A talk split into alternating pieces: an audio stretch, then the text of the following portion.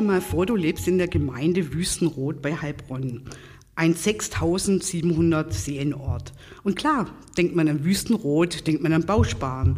Aber das kleine Wüstenrot ist viel mehr. Als Bürgerin oder Bürger in Wüstenrot bist du ein großes Vorbild für ganz Deutschland. Denn du setzt die Energiewende um. Das heißt, wenn du heizt, kochst oder staubsaugst, kommst du jetzt schon fast ohne fossile Energien aus. Das heißt, ohne Kohle, ohne Öl, ohne Erdgas. Du nutzt vor allem Energie aus Wind, aus Sonne, aus Erdwärme, also Energien, die regenerativ sind. Wüstenrot ist also eine Erfolgsgeschichte auf dem Weg zur Klimaneutralität. An dieser Erfolgsstory arbeiten Forschende der Hochschule für Technik Stuttgart mit der Gemeinde Wüstenrot schon seit knapp zehn Jahren. Und damit herzlich willkommen zu einer weiteren Folge von Stadtlabor, dem Forschungspodcast der HFT Stuttgart. Mein Name ist Susanne Rüttiner vom Podcast-Team und wir haben heute Besuch aus Wüstenrot. Ähm, der Bürgermeister von Wüstenrot ist da, Timo Wolf, und der technische Leiter und Energieberater Thomas Löffelhardt.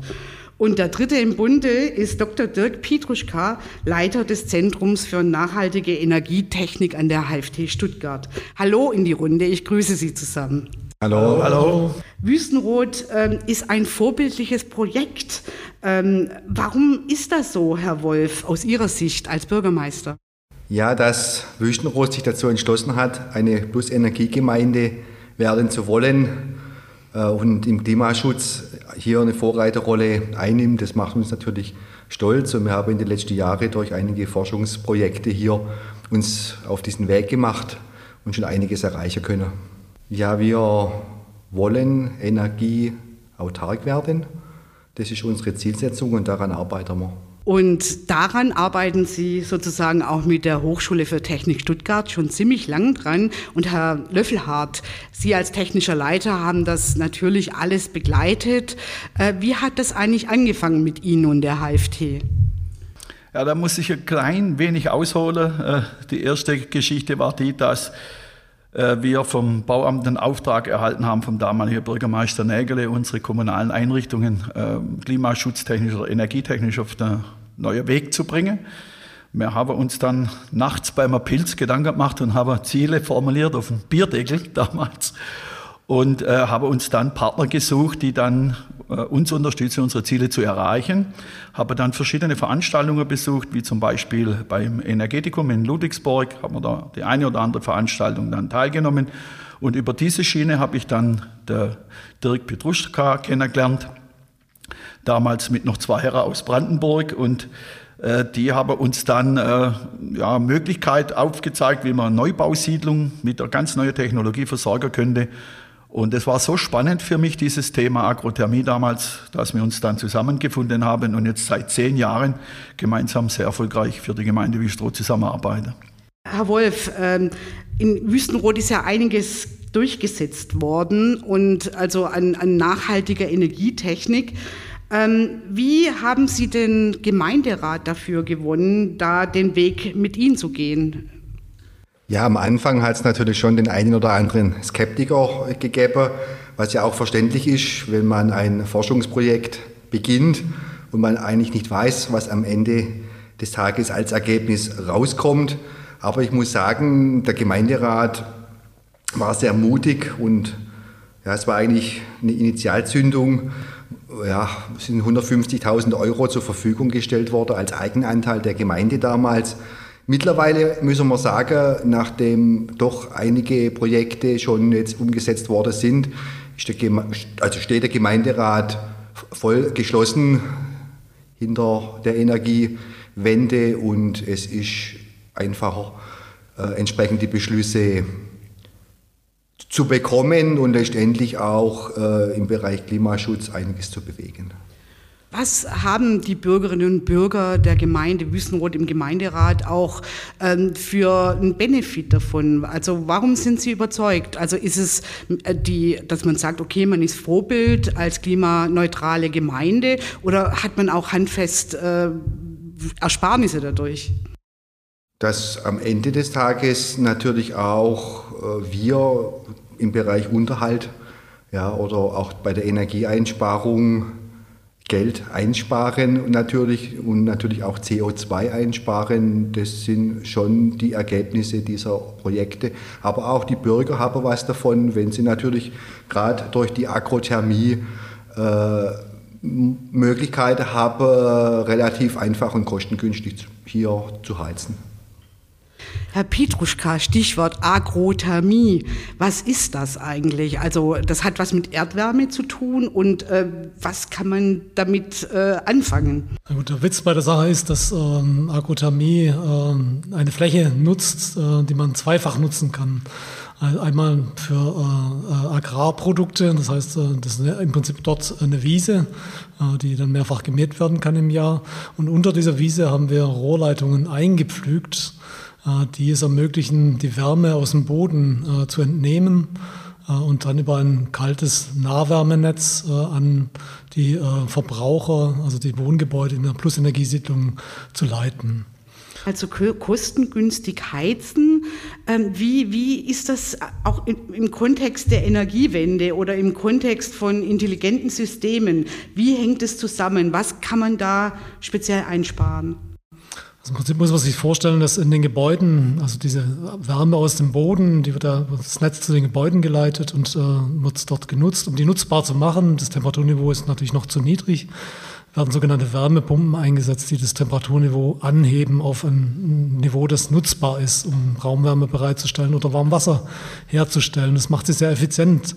Äh, man braucht nur ein Viertel äh, Strom äh, für die Kilowattstunde Wärme, die man zur Verfügung stellt.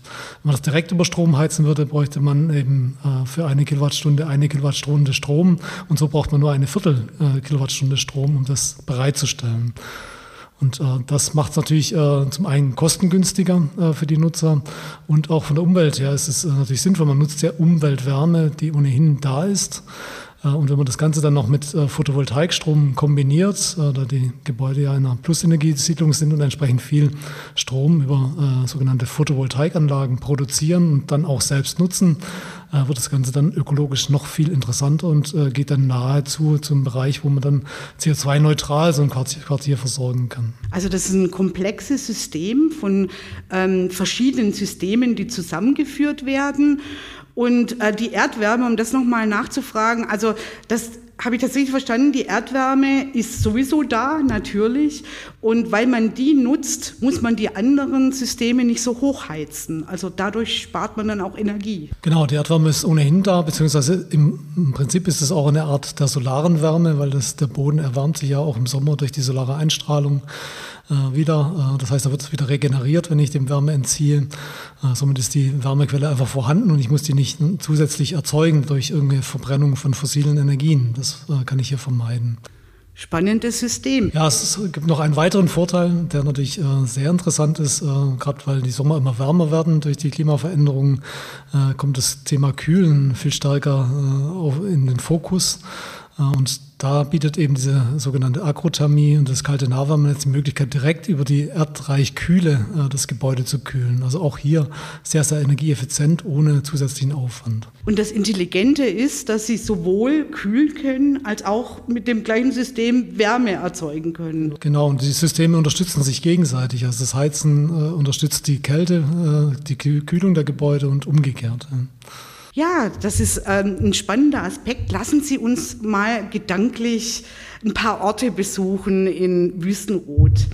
Wir stellen uns das vor, wir sind zum Beispiel in der vorderen Viehweide. Das äh, ist eine Plus-Energiesiedlung. Und ähm, Herr Löffelhardt, was macht diese Plus-Energiesiedlung aus? Und ähm, ja, was kann die Siedlung, was können die Bürger damit machen? Also zum einen äh, heißt die jetzt nicht mehr Vordere Viehweide, wenn sie umgetauft in Vorreiterviertel, weil äh, die Leute, äh, die dort jetzt leben, in diesen Gebäuden leben, in hocheffizienten Einrichtungen, die von naheliegender Acker versorgt werden. Sie können, wie gerade schon erwähnt, heizen und kühlen, was eine ganz tolle Sache ist, und zwar zu günstigen Preisen. Dann durch die PV-Anlage, die dort integriert sind, äh, steht auch noch weiterhin Strom zur Verfügung, um zum Beispiel auch E-Fahrzeuge zu laden dort. Wir haben noch ein weiteres Projekt zusammen mit der Hochschule gerade am Start, wo auch ähm, das Thema Elektromobilität, äh, Integration in ein Quartier auch untersucht wird. Und äh, das ist für die Leute, die dort leben, äh, eine tolle Sache, äh, sich zu beteiligen in, in, unserem Projekt, um dort auch, sagen wir, im Bereich Klimaschutz einen großen Teil zu leisten. Und äh, bei ihrem Geldbeutel äh, merken sie auch alle, äh, sie haben dann ein bisschen mehr Geld zur Verfügung. Und dort leben auch junge Familien, die auch technisch sehr interessiert sind. Und für die ist das auch spannend, dort mitzumachen. Und die sind auch aktiv dabei. Und deshalb ist das für uns unser Vorreiterviertel jetzt mittlerweile, wo wir auch auf die Bürger, die dort leben, auch stolz sind, weil sie wirklich uns stark unterstützen in dem ganzen Thema. Und Herr Wolf, wenn Sie mit Bürgerinnen und Bürgern aus der Vierweide sprechen, aus der Vorreitergemeinde, wenn ich es richtig verstanden habe, die, die, äh, der neue Name, äh, sprechen, äh, was, was fällt Ihnen an den Bürgerinnen auf und Bürgern? Also wie, wie ticken die? Es sind alles eigentlich technisch interessierte und technisch orientierte Menschen, die einfach schon relativ früh sich dann auf den Weg der Energiewende begeben haben, die dort einen Beitrag einfach leisten wollen. Und das ist eine sehr, ja, ich möchte mal sagen, eingeschworene Gemeinschaft eigentlich, die dann im Prinzip auch unsere Interessen als Gemeinde nach außen vertreten und die dafür alles offen sind. Da wieder die Frage an, an Herrn Pietruschka. Ähm, wie spielen in der vorderen Viehweide die, die Systeme zusammen? Sie haben ja schon einige Faktoren genannt, aber was, was sind so die technischen Feinheiten auch dieser Siedlung, die vielleicht auch woanders in Deutschland gebaut werden? Ich meine, das, das, wesentliche Punkt ist zunächst mal, dass es eine Plusenergiesiedlung ist. Das heißt, sie produziert eigentlich mehr Energie, äh, als sie äh, über das Jahr gesehen, als sie verbraucht. Natürlich wird im Sommer eher ein bisschen Überschuss erzeugt an Strom, äh, der dann im Winter äh, nicht vorhanden ist. Ähm, das ist aber jahreszeitlich bedingt. Aber wenn man sagt, man nimmt das Stromnetz als großen Speicher, äh, dann äh, ist, diese, ist, dieses Quartier eigentlich erstmal unabhängig vom Stromnetz, vom externen Bezug.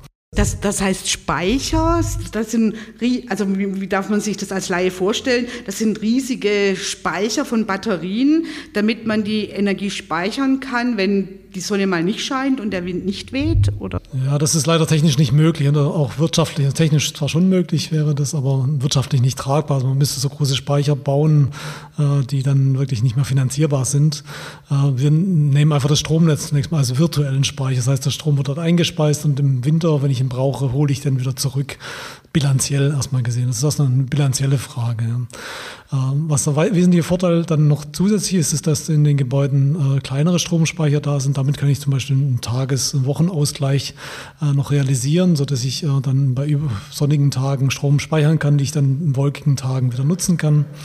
Äh, und wie gesagt, das Energiesystem hatte ich schon erklärt mit den Wärmepumpen, die dann eine sehr effiziente Versorgung des Gebäudes mit Wärme ermöglichen und gleichzeitig über das Kaltnahwärmenetz noch sehr effiziente Kühlung äh, auch realisierbar ist. Und wird sich letztlich die Energiewende auch ähm, sozusagen oder die Frage, ob die Energiewende erreicht werden kann, ähm, letztlich an den Speichern entscheiden, die eben diese ähm, volatilen Energien wie Sonne und Wind eben äh, speichern können. Speicher sind auf jeden Fall ein ganz zentraler Bestandteil äh, der Energiewende. Das äh, ermöglicht eben Systeme flexibler zu betreiben und äh, dann Stromüberschüsse einzuspeichern, wenn sie da sind und wieder zu nutzen, wenn keine äh, Stromüberschüsse da sind oder Strom fehlt im Stromnetz. Allerdings ist es natürlich auch sehr teuer, äh, diese Speichertechnologien. Deswegen kommt es auch ein bisschen darauf an, den Energiemix richtig zu wählen, in, in, in für Deutschland gesamt oder für so ein Quartier, dass man dann auch Quellen hat, die dann Energie liefern, wenn jetzt keine Sonne scheint, zum Beispiel Windenergie. Das ergänzt sich eigentlich ganz gut. Im Winter, im Herbst habe ich sehr viel mehr Wind als im Sommer üblicherweise.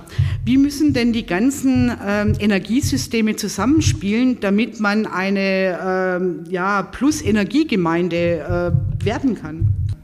Ja, da sprechen Sie einen wichtigen Punkt an. Ähm, das Zusammenspiel ist notwendig, weil, wie gesagt, wir arbeiten ja mit erneuerbaren Energiequellen, die nicht permanent verfügbar sind, also Strom und Wind das sind ja nur dann da, wenn Sonne scheint oder der Wind bläst.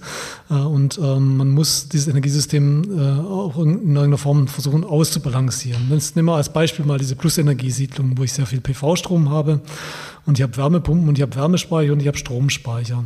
Äh, jetzt ist es die Aufgabe, äh, dieses äh, System so zu steuern, dass ich möglichst viel von diesem PV-Strom direkt vor Ort nutzen kann.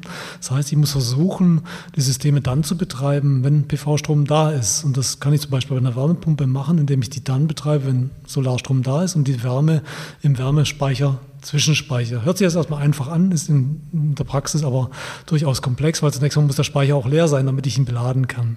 Das heißt, ich muss morgens darauf verzichten, die Wärmepumpe zu betreiben, um nachmittags äh, noch Speicher zur Verfügung zu haben.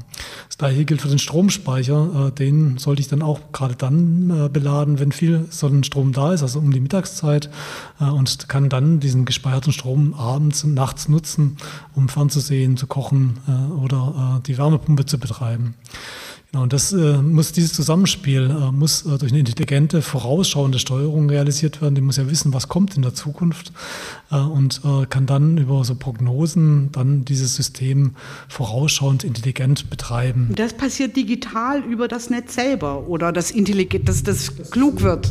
Das ist zunächst mal eine lokale Aufgabe in dem einzelnen Gebäude, das zu optimieren. Es gibt auch noch das Gesamtquartier und es gibt das Stromnetz, das übergelagert ist. Jetzt habe ich im Stromnetz manchmal Stromüberschüsse also wenn viel Strom da ist, also viel Windenergie zum Beispiel, äh, dann wäre es gut, ich könnte meine Wärmepumpen dann betreiben, um diesen Strom äh, zu verbrauchen, wenn ein Überschuss da ist. Und dann gibt es Zeiten im Stromnetz, da ist der Strom knapp, weil wenig erneuerbare Energie da ist. Da wäre es halt gut, wenn das Quartier äh, möglichst wenig Strom verbraucht.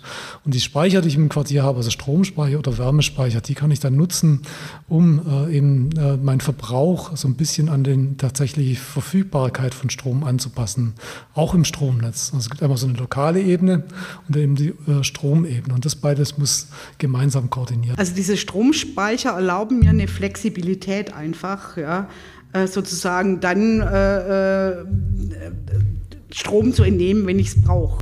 Genau, das ist äh, das Ziel. Und äh, wie gesagt, wenn ich es auf Gesamtgemeindeebene schaue, wird das Ganze natürlich noch komplexer. Ich habe viele Abnehmer, ich habe viele Verbraucher, ich habe Elektromobilität.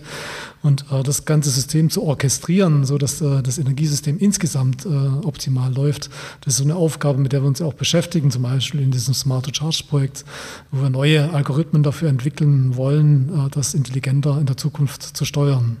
Also sind die äh, Forschenden der HFT die Dirigenten des Stromsystems. So kann man es äh, ausdrücken in der Zukunft, ja. Also zukünftig soll das natürlich Firmen übernehmen, aber zunächst wird das natürlich forschungsseitig äh, erstmal entwickelt. Eine weitere Besonderheit der vorderen Viehweide, und da können wir jetzt gedanklich hingehen, ist die Ladesäule für E-Autos, die da ist. Und da steckt auch nochmal ein ganz besonderes Prinzip dahinter, Herr Löffelhardt. Können Sie das mal kurz erzählen, was es damit auf sich hat?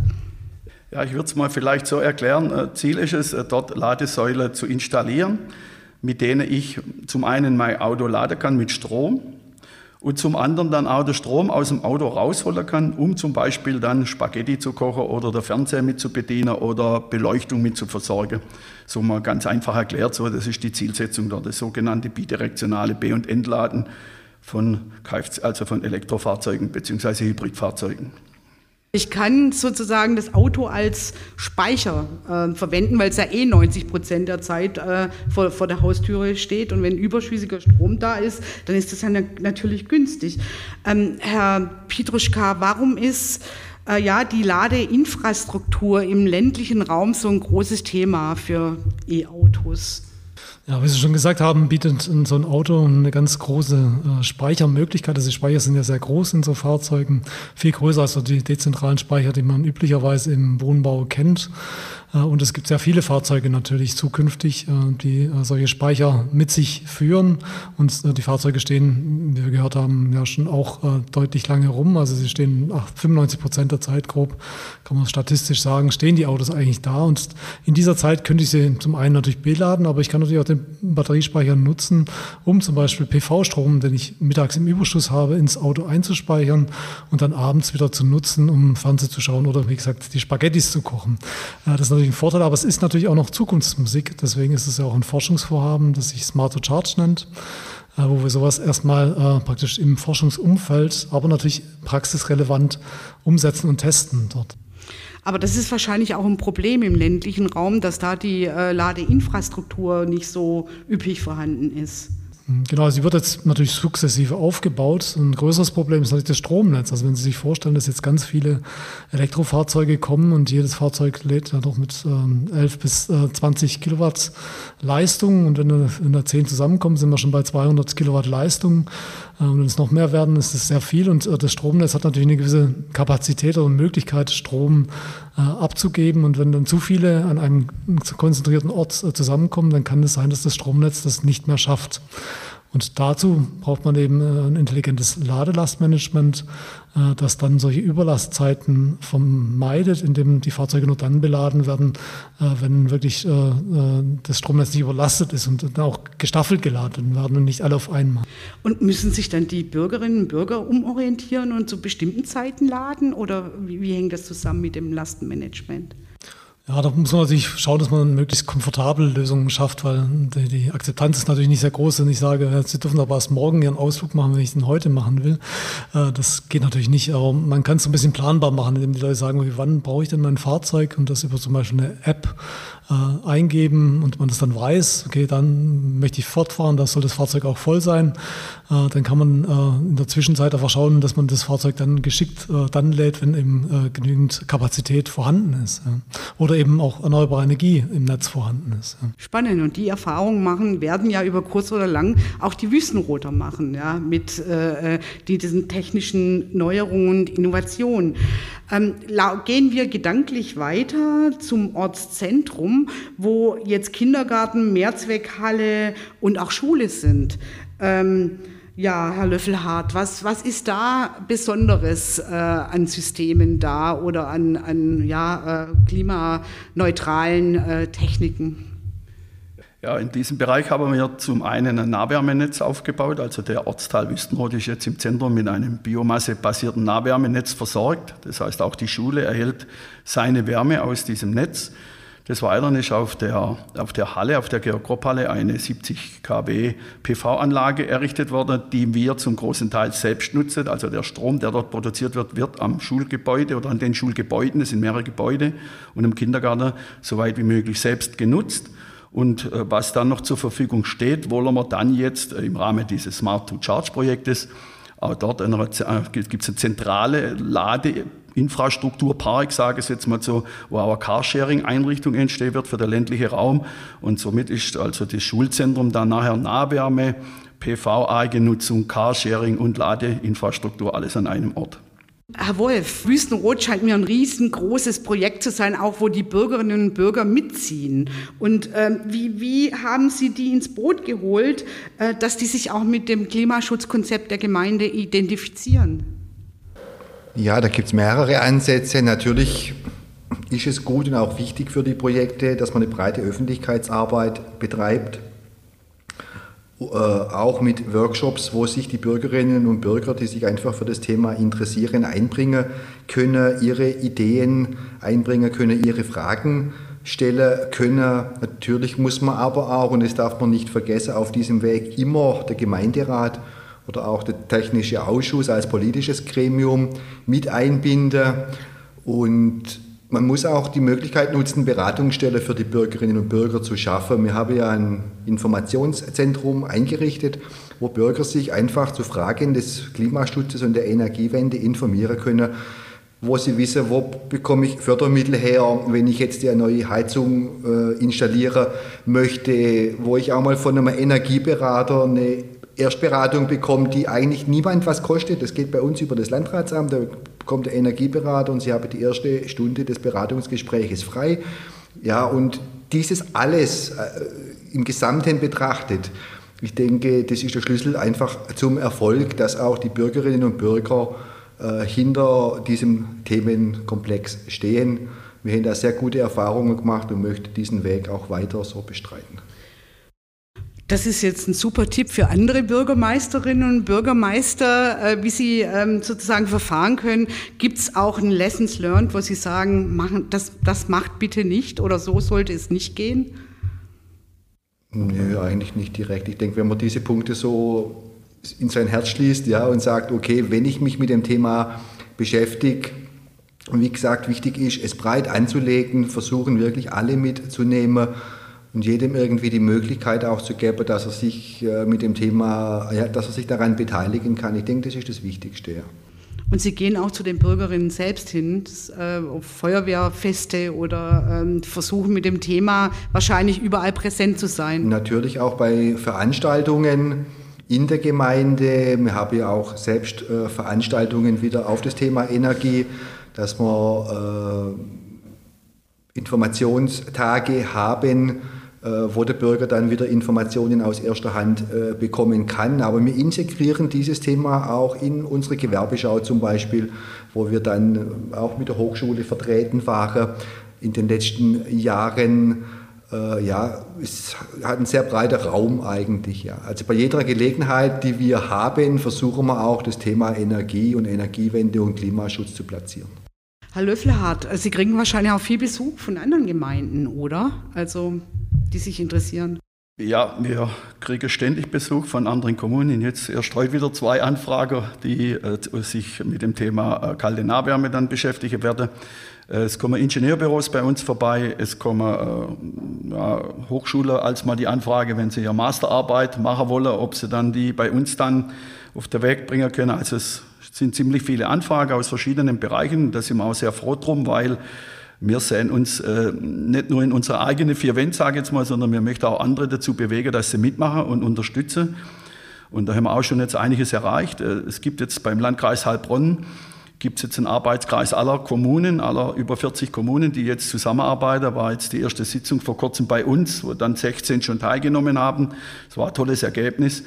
Und aktuell arbeiten wir auch an einem Energieerlebnispfad in Wüstenrot, der unsere, äh, also unsere Technologien und unsere Aktivitäten visuell und virtuell auch darstellen soll dann, wo dann auch äh, gewisse Aktivitäten veranstaltet werden, die über die Grenze hinaus dann auch stattfinden sollen um einfach das Thema noch mehr zu verbreiten in der Öffentlichkeit eben mehr verbreiten in der Öffentlichkeit das Thema. Man hat so manchmal den Eindruck, das Thema Energiewende kommt so ein bisschen schleppend in Gang oder vielleicht nimmt es auch jetzt mehr Fahrt auf. Vor allem nach dem Podcast wird es mehr Fahrt aufnehmen.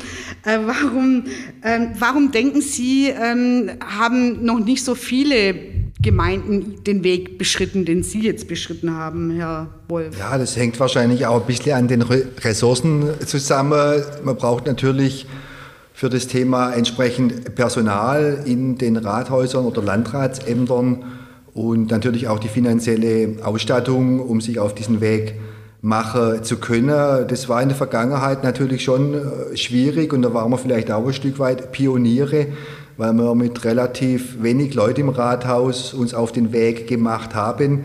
Und ja, ich wünsche mir da auch einfach, dass äh, die Politik dann einfach erkennt und sieht, dass es zwar viele gute Ideen gibt, aber wenn man unten an der Basis was umsetzen möchte, ähm, ja, dann müssen einfach die Leute da sein, die sich mit dem Thema intensiv beschäftigen können.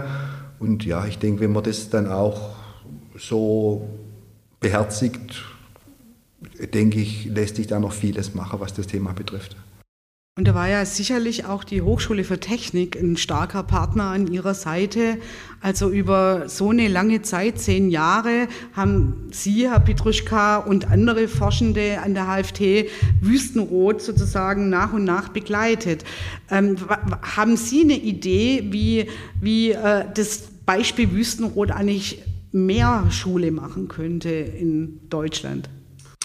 Denke, wir haben schon sehr, sehr viel erreicht, was also die Öffentlichkeitsarbeit angeht. Ähm, was man auf jeden Fall sagen muss, dass das eine sehr fruchtbare Zusammenarbeit äh, ist zwischen der Gemeinde und der Hochschule.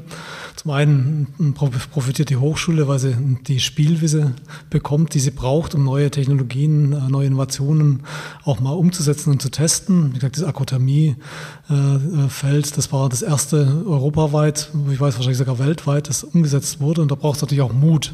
Und es braucht mutige Gemeinden. Die Gemeinde Wüstenrot war eben mutig genug, äh, mit uns diesen Weg zu gehen. Äh, und hat davon natürlich auch sehr stark profitiert, da wir dadurch natürlich neue Dinge angestoßen haben, das Ganze dann auch noch breiter ausgerollt haben, Gesamtgemeinde angeschaut haben und überlegt haben, wie kann man diese Gesamtgemeinde dann umbauen, was ja nicht trivial ist. Also hört sich immer sehr einfach an, ich mache es jetzt alles erneuerbar, aber es ist doch im Detail sehr, sehr komplex, äh, das tatsächlich umzusetzen. Und wir haben da praktisch einen Fahrplan generiert, den die Gemeinde jetzt äh, sage ich mal, abarbeiten kann. Und ganz wichtig dabei ist, äh, das Thema hatten wir vorher auch schon gehabt, Partizipation. Man muss die Bürger mitnehmen. Wenn ich die Bürger nicht mitnehme, dann äh, werde ich das nicht erreichen. Also die Bürger müssen das mittragen. Deswegen haben wir auch äh, vom Forschungsansatz immer den Ansatz zu sagen, wir müssen die partizipativen Effekte mitnehmen, wir müssen die Bürger stark einbinden, äh, so dass in all unseren Forschungsprojekten das immer ein zentraler Punkt war und durch die Gemeinde super unterstützt wurde. Äh, dadurch, dass sie eben auch sehr kreativ an so eine Sache rangehen, äh, Veranstaltungen kombinieren mit Feuerwehrfesten. Das heißt, ich habe dann schon allein wegen Feuerwehrfest habe ich einen Haufen Leute da, wegen der Energie kommt keiner oder wenige. Ja. Aber so habe ich halt einen vollen Saal. Äh, die kommen zwar nicht wegen der Energie, sondern weil ihre Kinder gerade einen Auftritt haben oder so. Aber sie kriegen dann praktisch die Informationen mit. Ja. Und das ist der wichtige Punkt. Ja. Da muss man kreativ rangehen. Was die Übertragbarkeit angeht, wir haben da Technologien gezeigt, die durchaus übertragbar sind und äh, von anderen Gemeinden einfach adaptiert werden können. Das zeigen auch die Anfragen jetzt. Und es zeigt auch die Entwicklung dem ganzen Thema kalte Nahwärme äh, mit Akothermie oder auch anderer Quelle. Äh, damals waren drei Projekte in Deutschland, inzwischen sind über 40, die gerade in der Entwicklung sind. Also man muss sehen, das ist ein Riesenerfolg, der zum großen Teil auch durch das Beispiel, das Wüstenrot gegeben hat, äh, zum Tragen kommt. Also waren wir mit Wüstenrot oder wir, die Hochschule für Technik, so Pioniere für etwas, was sich jetzt langsam oder, oder schon durchsetzt in vielen Gemeinden. Aber Sie sprechen was Interessantes an, Herr ähm, Pietruschka, Partizipation, äh, also die Mitbestimmung oder die Einbindung der Bürgerinnen und Bürger. Ähm, was, was sind das für Formate, äh, die die Forschenden sozusagen in Wüstenrot umgesetzt haben oder umsetzen? Also zum einen sind es natürlich diese Informationsveranstaltungen, das ist aber nur einmal äh, unidirektional, würde ich mal sagen. Was wir brauchen, sind natürlich auch bidirektionale, also wo wir praktisch gegenseitig in den Austausch gehen können. Das sind Workshop-Formate, die wir gemeinsam mit der Gemeinde umgesetzt haben, wo verschiedene Themen mal äh, angesprochen wurden. Zum Beispiel könnte man eine Energiegenossenschaft gründen, wo dann die Bürger selber in die Energiewende investieren können. Solche Veranstaltungen hatten wir schon mit äh, sehr gutem Ergebnis auch, auch was das Carsharing angeht könnte sich die Bürgerschaft von Wüstenrot vorstellen, sowas vielleicht auch äh, selbst äh, auf die Beine zu stellen und zu tragen über so eine Struktur. Äh, das ist also sehr wichtig und was auch wichtig immer ist in diesen ganzen Projekten, dass man das nicht äh, aus der Perspektive einer Fachdisziplin betrachtet. Äh, deswegen sind diese Forschungsprojekte, die wir entwickeln, immer sehr interdisziplinär. Das heißt, wir haben an der Hochschule verschiedene Forschungsbereiche, die wir da dann immer mit integrieren. Also Wirtschaftspsychologen eben für dieses ganze Thema Akzeptanz, dann aber auch andere Thematiken wie Geoinformationssysteme. Wie kann ich diese nutzen, um die Energiewende planbarer zu machen? Äh, weil darüber habe ich schon sehr, sehr viele Daten, die ich nutzbar machen kann. Das sind einfach wichtige Bausteine, dass man einfach äh, so ein Thema, das so komplex ist, nicht mehr aus einer Fachdisziplin heraus beantworten kann. Also nicht nur aus der Energietechnik, sondern man braucht die anderen Fachdisziplinen dazu. Und äh, das macht es einfach stark, dass wir das geschafft haben, das hier gemeinsam umzusetzen und dass wir es geschafft haben, so viele Projekte schon zu realisieren. Das sind ja schon sehr, sehr viele Projekte in Wüstenrot umgesetzt worden. Ja. Ja, und das Interessante ist, was Sie sagen, dass es eben nicht nur reine Technik ist, sondern es sind auch sozusagen soziale Faktoren, die ganz wichtig sind bei der Umsetzung äh, von solchen komplexen Projekten und dass man die Bürgerinnen und Bürger mitnehmen. Genau, und was natürlich auch interessant ist äh, zu sehen, das ist dieses Thema äh, Verlässlichkeit und Vertrauen. Dadurch, dass wir so lange schon Partner sind der Gemeinde, ist ein sehr großer Vertrauensvorschuss, den wir schon genießen. Also mich kennen da sehr viele inzwischen in Wüstenrot. also damit wird es auch einfacher zu sagen, wir, wir fangen jetzt nochmal ein neues Thema an, das vielleicht auch wieder äh, ja, sehr zukunftsweisend ist und noch nicht wirklich erprobt. Aber da ist dann die Bereitschaft einfach größer, wenn so eine Vertrauensbasis mal da ist. Vertrauen ist ein super Stichwort. Ähm, ja, wir sind fast schon am Ende, aber zuerst kommt noch äh, so eine kleine Aufgabe für Sie. Stellen Sie sich vor, äh, es wäre eine Fee im Raum, ja, und die würde sagen, Sie haben genau einen Wunsch frei für Wüstenrot. Herr Wolf, was würden Sie sich wünschen für Wüstenrot? Dass wir ist unsere Zielsetzung plus Energiegemeinde zu werden, relativ schnell voll erfolgreich umsetzen mit der guten Zusammenarbeit der Hochschule und all unseren Partnern. Herr Löffelhardt, die Fee, was, was soll die Ihnen bringen? Die Fee soll mir bringen, dass ich äh, nach zehn Jahren Zusammenarbeit mit der HFT und mit dem Dirk auch das 20-Jährige feiern kann. Herr Dr. Pietruschka, äh, was, was soll die Fee für Sie erfüllen? Für mich sollte er erfüllen, ja, äh, am besten natürlich weitere Forschungsprojekte äh, mit der Gemeinde Wüstenrot zu neuen Themen. Wir haben immer kreative Ideen, wir gehen jetzt Richtung Wasserstoff. Äh, da gibt es äh, viele Ansätze, wo wir äh, auch schon gemeinsam diskutiert haben. Ich würde mich freuen, wenn in dem Bereich dann auch nochmal eine Umsetzung stattfinden könnte und wir gemeinsam ein weiteres Projekt durchführen können. Ne? Die Perspektive, dass es weitergeht. Ich bedanke mich, dass Sie da waren, Herr Wolf, Herr Löffelhardt und Herr Pietruschka. Das war auf jeden Fall sehr interessant. Ja, vielen Dank für die Einladung. Ja, herzlichen Dank und mir würde auch für ein weiteres Gespräch zur Verfügung stehen. Also das war's. Herzlichen Dank nochmal. Das war's von Stadtlabor, der, dem Forschungspodcast der Hochschule für Technik Stuttgart. Uns gibt es überall, wo es Podcasts gibt. Ihr könnt uns natürlich auch abonnieren. Mein Name ist Susanne Rüttiner. Macht's gut und bis zum nächsten Mal. Tschüss. Tschüss, die Herren. Tschüss. Tschüss.